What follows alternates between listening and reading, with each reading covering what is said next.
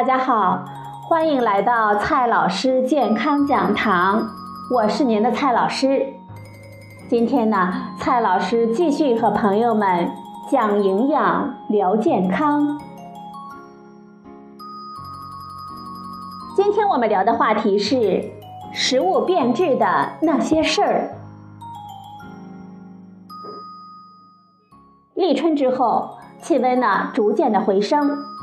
我们在享受寒冬过后的温暖之际，却也不得不面对温暖带来的副作用，那就是食物呢更容易发生变质。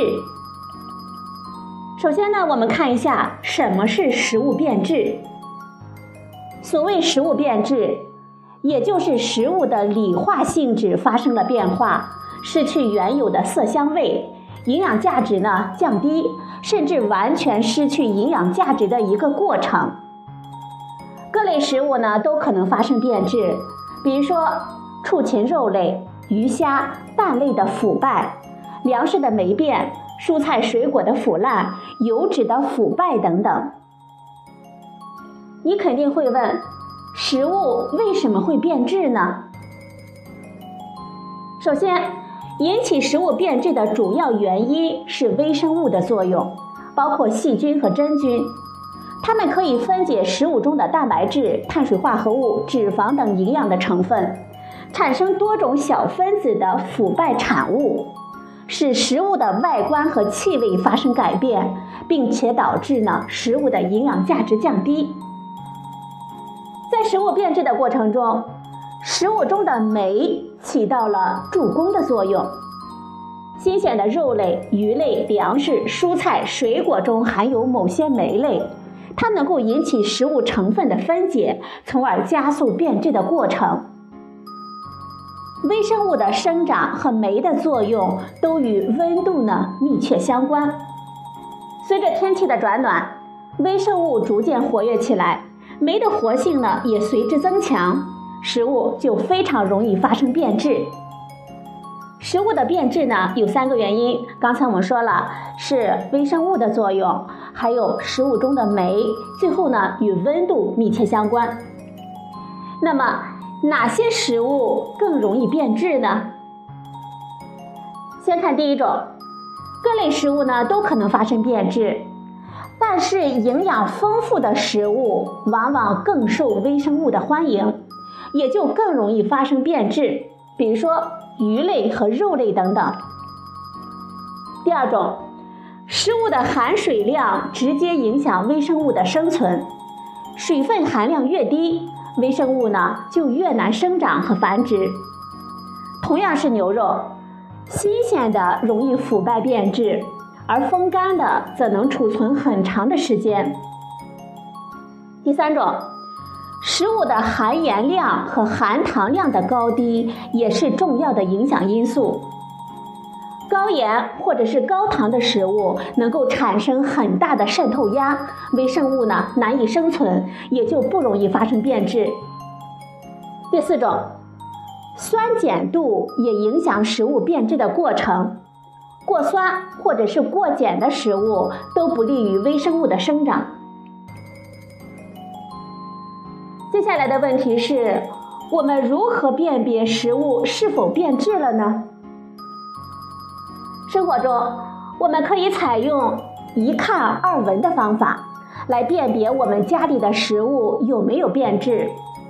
首先呢，是一看，食物变质之后，外观上呢往往会发生变化。比如说，颜色改变、失去光泽、出现霉斑、拉丝；固态食物的组织变软、变黏；液态食物会出现浑浊、沉淀、表面浮膜等现象，这就需要我们看了。再来说一下第二种方法，闻。变质的食物通常会产生各种不愉快的气味。比如说，肉类、鱼虾、蛋类等富含蛋白质的食物变质之后会产生腐臭味；食用油和油脂含量比较高的食物变质之后呢，会产生哈喇味；粮食、蔬菜、水果等碳水化合物含量比较丰富的食物变质的时候可以产生酸味或者是馊味。粮食没变的时候产生霉味。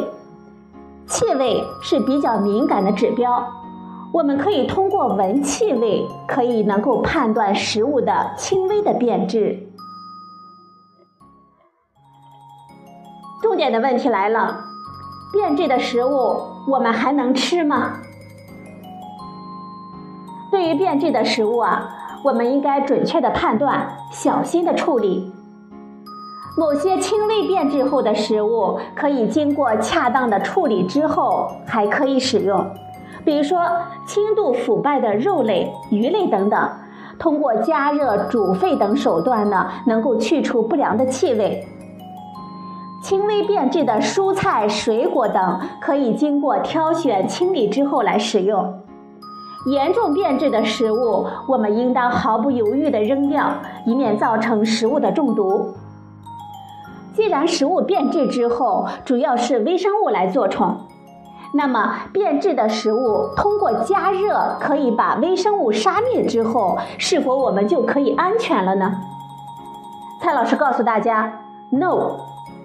在微生物的作用下，食物中的营养成分发生分解，产生多种对健康有害的腐败产物。